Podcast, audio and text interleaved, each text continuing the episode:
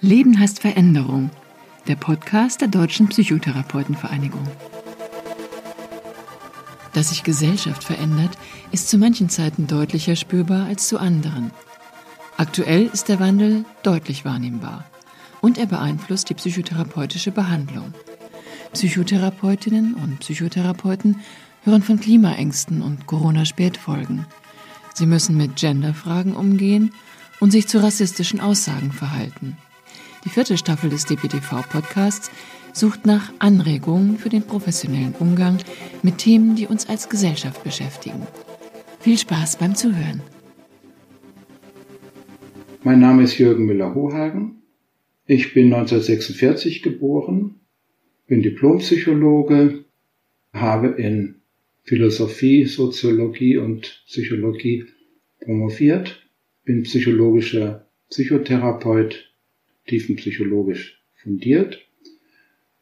Mein wichtigstes Thema aus der ganzen Arbeit von so vielen Jahren ist es, mich mit NS-Zeitfolgen zu befassen, auch transgenerational, und zu sehen, wie das in uns wirkt. Das Thema heute konfrontiert mit den Folgen von Rassismus und der NS-Zeit. Wenn ich überlege, was aus der NS-Zeit die Psyche bis heute äh, beeinträchtigt, dann sind es einmal traumatische Erfahrungen. Im Krieg, äh, bei Flucht und Vertreibung, Bombenkrieg äh, und äh, also da ganz besonders. Ja, und dann die Erfahrungen von Verfolgung, rassische Verfolgung, politische Verfolgung, wie Menschen dort äh, malträtiert wurden in ja ganz ganz furchtbarer Weise, so dass sie auch nachher unter Umständen gar nicht darüber sprechen konnten äh, und vieles im Dunkeln blieb, aber die Nachkommen äh, davon etwas gespürt haben. Und ganz besonders schwierig ist es immer noch in Bezug auf Kontinuitäten, Weiterwirkungen der NS-Gewalt. Und da ist ganz viel verschwiegen nach 1945. Es ist massenhaft gelogen worden und das wirkt sich über Generationen bis heute aus. Das bekomme ich immer wieder in meiner therapeutischen Arbeit mit. Da ist aber eine ganz große Scheu, sich diesen Themen zu widmen. Das macht auch die Auseinandersetzung mit Rassismus schwerer als in anderen Ländern, weil hier so stark die NS-Verbrechen mitschwingen, anklingen, ja, und, äh, und man dann lieber überhaupt keine Ansätze von Rassismus bei sich bemerken möchte. Also es führt so leicht dann auch zu Polarisierungen zwischen den einen, die sagen, da ist doch gar nichts, und andere, die dann ja natürlich sagen müssen, hier ist aber sehr viel. Die Symptome der Spätfolgen. Symptome, Auffälligkeiten, Gründe, warum man meine Unterstützung sucht, therapeutisch oder beratend. Das ist, das kann ganz, ganz vielfältig sein. Aber etwas Spezifisches sind Schuld- und Schamgefühle. Das ist hier noch noch verstärkt gegenüber dem, wie es auch sonst äh, der Fall sein kann. Und zwar Schuld- und Schamgefühle, die ja wie, wie Fremdkörper heute in Menschen sind. Sie beziehen sich nicht auf etwas, was sie vor äh, kurzer Zeit gemacht haben oder äh, das, was sie auch als Kind oder Jugendliche erlebt haben, sondern äh, sie, sie sind ohne festen Anhaltspunkt aber sehr intensiv da. Und, und dann kommen Menschen eher in der zweiten Lebenshälfte dazu, wenn sie schon ein bisschen, ja, eine Art Zwischenbilanz ihres Lebens ziehen, kommen dazu, irgendwas läuft bei mir immer wieder schief. Und irgendwie bin ich so daneben. Das sind dann solche diffusen Ausdrücke. Oder auch ich bin so komisch drauf. Also da werde ich hellhörig. Das kann eben dann sehr damit zu tun haben, dass hier familiäre Hintergründe vorliegen, äh, hin zu realer Schuld, zu Schuldbeteiligung, zu Verbrechensbeteiligung, Was ich in der Regel mitbekomme, ist, dass die Schuldgefühle alles durchdringen, aber kaum artikulierbar sind. Sie werden es erst, wenn ein Mensch sich sagt, hier stimmt etwas nicht und jetzt schon die Idee hat, da könnte etwas mit NS-Zeit oder entsprechendem zusammenhängen und dann meine Hilfe sucht. Das ist sehr, sehr vertragt und tragisch. Und, und es ist wichtig, dass wir als Therapeutinnen und Therapeuten für solche Möglichkeiten einen, ein offenes Ohr haben, dass wir so etwas für grundsätzlich möglich halten. Der Anlass zur Gründung des Dachau-Instituts, das über die psychologischen und pädagogischen Folgen des Nationalsozialismus informieren und zum Austausch anregen will. Wurde die Wohnung gekündigt in München 1981. Wir haben rumgesucht und wir haben schließlich etwas gefunden, und zwar in Dachau. Und bei der Frage, ob wir wirklich hierher ziehen wollten, haben meine Frau und ich dann gesagt, doch, das wollen wir, das ist hier eine gute Gelegenheit, aber dann befassen wir uns mehr mit der Zeitgeschichte. Das Wichtigste, was ich hier aus meinen Erfahrungen bringen möchte oder das Grundlegende ist an meine Kolleginnen und Kollegen, gerade jüngere heute, bitte denken Sie an die Möglichkeit, dass in ihrer Arbeit, die sich so viel mit letztlich doch privaten Bereichen befasst, dass hier etwas virulent sein kann aus dem weiten Bereich politischer Gewalt. Das ist in Deutschland zuallererst die NS-Zeit und der Zweite Weltkrieg. DDR bitte nicht vergessen. Äh, ja, es ist so wichtig, es wirklich für möglich zu halten dass da etwas sein könnte in dieser Familie. Ich nenne Ihnen Beispiele. Eine Erfahrung mit einer Mutter und ihrem Sohn. Der Sohn war auffällig in der Schule und man rätselte herum, woran das Verhalten liegen könnte. Und sie zeigte mir ein Bild, um mir zu demonstrieren, wie begabt er ist und darunter stand ganz klein für Mutter zu Chanukka. Und da habe ich überlegt, ja, soll ich das jetzt ansprechen, dass sie eine jüdische Familie sind? Das gehört doch nicht hierher. Und ich habe mich getraut, das zu fragen.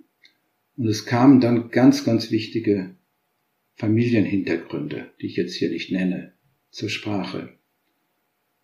Und die haben sehr, sehr überzeugend klar gemacht, warum dieser Junge auffällig war. Das hatte mit der seinerzeitigen Verfolgung ganz viel zu tun.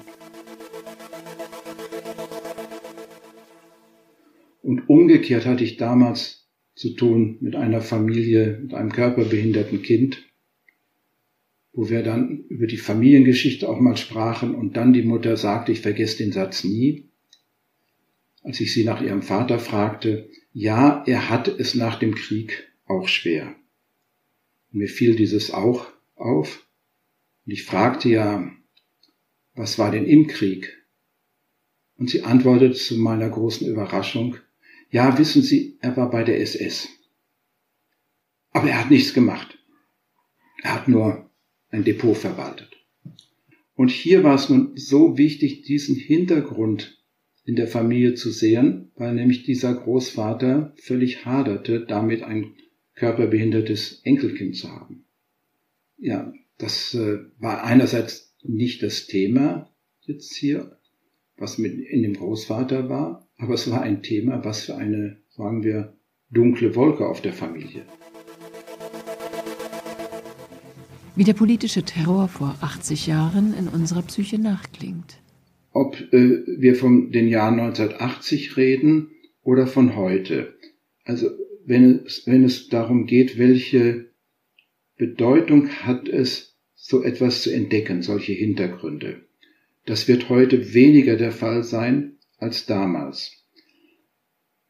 Aber grundsätzlich kann ich sagen, die Entdeckung, dass da Zusammenhänge, und zwar wichtige Zusammenhänge sind, das ist salopp gesagt schon die halbe Miete. Natürlich geht es dann darum, das noch, sagen wir, in Freuds Sinn durchzuarbeiten. Zu schauen, wohin wirkt sich das oder hat sich das alles ausgewirkt. Äh, was im Leben dieser Person oder dieser Familie steht jetzt in einem anderen Licht da? Wo tauchen ganz neue Ideen auf in Bezug auf Schwierigkeiten, äh, die man bisher nicht verstehen konnte? Aber es kann auch umgekehrt sein, wo tauchen befreiende Perspektiven auf. Also das ist sehr schön, wenn man darüber noch eine Zeit lang im Arbeiten kann. Als Psychotherapeutin mit Rassismus konfrontiert sein und daraus lernen. Ja, was habe ich über Rassismus und seine Folgen gelernt? Wenn ich sage jetzt Rassismus als eine der Quellen des Nationalsozialismus, dann habe ich sehr, sehr, sehr, sehr, sehr viel gelernt. Nämlich wie viel an Gewalttendenzen in unseren Seelen drin steckt. Und zwar in den Seelen von ganz normalen Menschen, Menschen, die nicht herausgehobene NS-Täter waren oder deren Nachkommen. Und ich habe sehr gelernt, wie wichtig es ist, sich damit zu befassen, bei mir selber, bei meinen Klientinnen und Klienten, nicht vorrangig wegen jetzt einer, einem sozusagen politischen Auftrag. Ist auch wichtig, wie ich als Bürger dazu stehe. Aber jetzt speziell als Therapeut kann es so wichtig sein, diese Zusammenhänge zu sehen, um besser zu begreifen, was etwa ist in dieser Familie der Fall, äh, was läuft untergründig hier ab in einer Familie, die wegen den Schulschwierigkeiten eines Kindes etwa in eine Beratungsstelle kommen.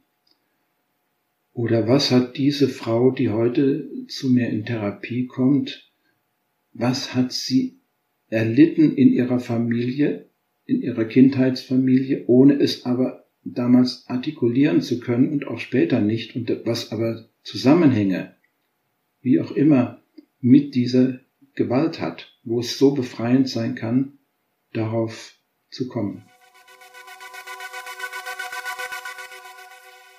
Wenn es um Rassismus jetzt in direkterer Weise geht, ist es ganz wichtig, zweierlei zu unterscheiden, nämlich impliziten und expliziten Rassismus. Also expliziter Rassismus, der sich offen äußert gegenüber anderen Gruppen, gegenüber Menschen, die für andere Rassen gehalten werden. Das ist ja eine kulturelle Fiktion, das mit den Rassen. Und der daraus feindliche ähm, Handlungen letztlich ableitet.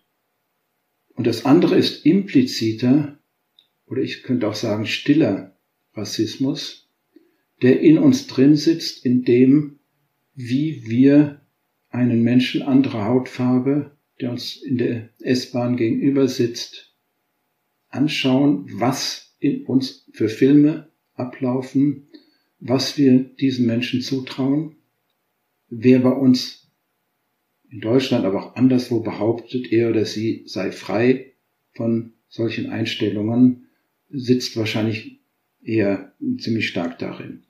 Also es ist ganz, ganz wichtig, das bei sich zu reflektieren, auch im Team, wenn man etwa in einer Beratungsstelle ist oder in der Supervision äh, oder auch im privaten Bereich, das zu besprechen, damit man nicht dann in den Klientinnen, Klienten oder Patientinnen, Patienten das bekämpft, was man bei sich nicht sehen kann. Die eigene Auseinandersetzung mit dem Thema. Ich selbst stamme aus einer sogenannten Mitläuferfamilie, etwas mit unterschiedlichen Tendenzen hinsichtlich des NS-Staats. Die einen waren die einen Großeltern waren da ziemlich begeistert, die anderen eher ablehnend. aber nicht irgendwie im Widerstand. Also da ist genug in mir, wie ich immer wieder merke, was da noch wirkt. Etwa als ein Beispiel, ich schreibe einen Text, einen Artikel und äh, äußere mich engagiert in Richtung jetzt äh, Bearbeitung von NS-Themen und schaue zwei Wochen später in diesen, in diesen Entwurf hinein und bin überrascht, erschreckt. Oh Gott, da steht ja etwas. Im Klartext heißt das, äh, ja, im Gedenken an die Täter. Und das sind Fehlleistungen, wie der alte Freud sie ja nun schon vor mehr als 100 Jahren entdeckt hat. Und die gelten für dieses Gebiet auch. Und so etwas kommt vor. Und natürlich, wie gesagt, ich war sehr erschreckt darüber, aber dann war ich auch erleichtert. Nämlich erleichtert, dass ich es überhaupt bemerkt habe. Und so geht es mir zunehmend, ne, dass ich dann erleichtert bin und ich habe nicht den Anspruch, ich dürfte nichts Rassistisches, Fremdenfeindliches, Antisemitisches in mir haben. Das ist, äh, das ist völlig unrealistisch. Wir leben in einer Welt, die so sehr von Rassismus etwa geprägt ist. Allmählich kommt erst jetzt die Diskussion über das koloniale Erbe Deutschlands und in anderen Ländern äh, kommt da die Diskussion in Fahrt. Und das, das sitzt in unserer Psyche drin. Das, dann sind wir in Illusionen, wenn wir meinen, davon äh, wären wir frei. Und ich bin auch erstaunt, auch, auch bei mir selber, dass das nicht sich durch bloße Erkenntnis oder durch immer doch wiederholte Erkenntnis so auflöst. Dieser Blick auf sich selber ist äh, ja bei uns als Therapeutinnen und Therapeuten was ganz Zentrales. Und da finde ich es außerordentlich wichtig, dass diese Bezüge mit hineinkommen. Konfrontation mit rechtem Gedankengut in der Therapie. Ausgeprägte rechte Aussagen, rassistische Aussagen, antisemitische Aussagen habe ich in meiner ganzen beruflichen Tätigkeit nur ganz selten zu hören bekommen. Das ist nicht verwunderlich. Täter und Täteridentifizierte meiden therapeutische, psychologische Arbeit wie der Teufel das Weihwasser. Es gehört ja zentral zu ihrer äh, Wirklichkeitskonstruktion, dass die anderen schuld wären, nicht sie selber und sich diesen Fragestellungen auszusetzen, diesen Suchbewegungen, wo kann denn etwas sein, warum das Kind äh, so schwierig ist äh, oder, oder schwierig sein soll angeblich, wie auch immer, oder ob nicht irgendwelche körperlichen oder sonstigen Symptome bei einem selber etwas mit solchen Hintergründen zu tun haben könnten. Also diese Fragen werden ja ganz massiv abgewehrt. Ich habe aber gelegentlich mit Menschen zu tun gehabt, die solche Tendenzen auch offen äußerten. Und, ich, und da sehe ich für das therapeutische Arbeiten eigentlich folgende Punkte als ganz wichtig an. Also das erste ist, das kommt meistens sehr überraschend, da ist ganz wichtig, cool zu bleiben. Das zweite ist dann, sich zu überlegen, was hat diese Äußerung jetzt im Kontext einer Therapie, einer beginnenden Therapie oder Beratung wahrscheinlich für einen Stellenwert. Will damit von vornherein jemand die Therapie äh, zerstören? Ist es die völlige Ablehnung eines therapeutischen Arbeitsbündnisses? Oder ist es ein Test? Aber was für ein Test? Das sind natürlich vorläufige Schlüsse, die wir dann ziehen. Davon hängt es ab, ob wir überhaupt weitermachen oder sagen, nicht, tut mir leid, da kann ich nicht mit Ihnen arbeiten. Wenn wir erst einmal weitermachen, dann ist es wichtig, diese geäußerten Haltungen mit einzubeziehen, auch mit dem Interesse, was wir sonst haben, versuchen nachzuforschen, was hat es damit auf sich? Was, was sitzt hier bei dieser Person tiefer darin? Wo, wie kommt es dazu? Was für Erlebnisse vielleicht hat jemand gehabt? Oder ist es ein völlig äh, in der Luft hängender, etwa Antisemitismus, gibt es ja oft, ohne überhaupt Juden jemals begegnet zu sein?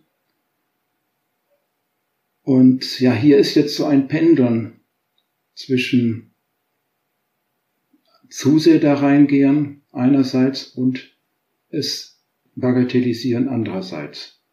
Dieses Pendeln ist außerordentlich wichtig, sich dann auch zu fragen, bin ich jetzt dem Betreffenden oder der Betreffenden auf den Leim gegangen oder habe ich es zu sehr verharmlost, weil es mir Angst macht. Die Frage ist dann auch, es ist eigentlich die Machtfrage dann ganz wichtig.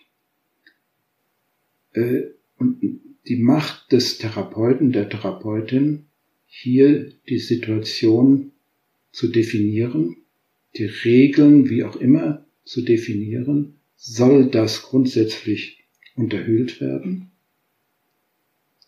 Dann muss man sagen, so kann Therapie hier nicht laufen. Es sieht so aus, dass sie nicht bereit sind dafür. Oder lassen sich Brücken bauen. Nicht um jeden Preis, nicht in Komplizenschaft, aber um vielleicht an die Not heranzukommen, die sich hinter diesem ausgrenzenden Verhalten verbirgt. Dann kann hier vielleicht sogar ein Schlüssel liegen für eine ganz, ganz, ganz wichtige Arbeit. Aber es ist wirklich ein Arbeiten an diesen Stellen auf Messerschneide. Und besonders hier ist es dringend wichtig, damit nicht alleine zu sein, sondern es im Team und in Supervision zu besprechen. Die Perspektiven für die Zukunft. Ich mache mir oft Gedanken, ob wir als Menschen das schaffen können, Menschenfeindlichkeit, Rassismus so weiter loszuwerden? Vom Herzen her sage ich ja. Wir können das. Der Verstand sagt, oh ja, da ist so vieles schwierig und natürlich, äh, dass wir Menschen, die anders aussehen, dass da gewisse, ja, ein Jahrtausende lang eingewachsene Reflexe oder wie man es nennen will, anspringen, ja, aber damit kann man ja auch lernen, wirklich von klein auf lernen, anders umzugehen, als es in der Vergangenheit war. Und ich sehe auch, dass Menschen, jüngere Menschen heute anders drauf sind als vor 50 Jahren. Da, da laufen ja, darf man nicht übersehen, wirklich ganz große und wichtige Entwicklungsprozesse. Von daher bin ich, ich sag's mal wirklich nochmal so, vom Herzen her optimistisch. Aber es ist eine, ja, eine Gratwanderung, in der wir uns äh, befinden. Das war ein Podcast der Deutschen Psychotherapeutenvereinigung, realisiert von Christiane Zwick, Stories und Impulse. Die nächste Folge hören Sie auf der Seite der DPTV. Sie können sie auch auf Spotify und Apple Podcasts abonnieren. Wenn Ihnen der Podcast gefällt, empfehlen Sie ihn gerne weiter. Wir freuen uns auch über gute Bewertungen und Anregungen. Sagen Sie uns, welches Thema Sie interessiert. Die Mailadresse lautet podcast.dptv.de.